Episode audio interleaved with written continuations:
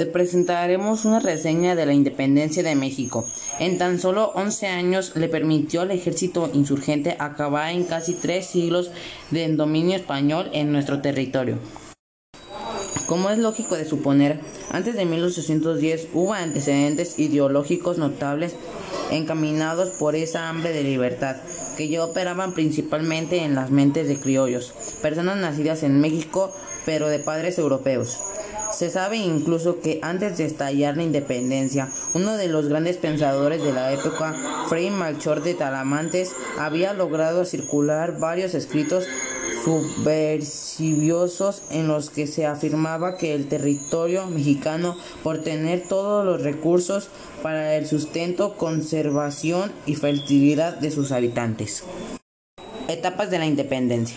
De acuerdo con los especialistas, el estudio del, desarrollo histórico de este importante movimiento revolucionario se puede entender mejor si se revisan detenidamente los siguientes cuatro momentos o etapas más trascendentales. Primera etapa. Marca desde el grito de Dolores 16 de septiembre de 1810 hasta la batalla de Puente de Calderón en el actual municipio de Zapotlanejo, Jalisco, el 17 de enero de 1811 cuando la muchedumbre dirigida por Hidalgo con su famoso estandarte guadalupano en mano peleaba con, con más pasión y arrojo que estrategia. En ese momento, cuando el cura de Dolores llegó a su cita con la historia del puente. Segunda etapa. En este periodo entra en escena José María de Morelos y Pavón. Esta va desde principios de 1811 hasta la toma del fuerte de San Diego, en Acapulco, en agosto de 1813. Durante ese, este tiempo, los insurgentes se notaron varios triunfos, siendo los más sonados los obtenidos los regionales del centro. En cultura, Morelos, donde agarraron a romper un importante cerco.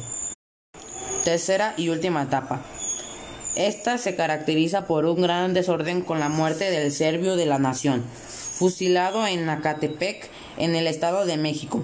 Se crea un gran vacío en el mando del grupo insurgentes y los realistas aprovecharon esta situación.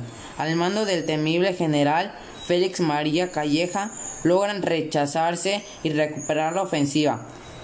En esta etapa se rinde el último reducto importante insurgente y técnicamente los leales a una corona han llegado a, a los guerreros. Muchas gracias por su atención.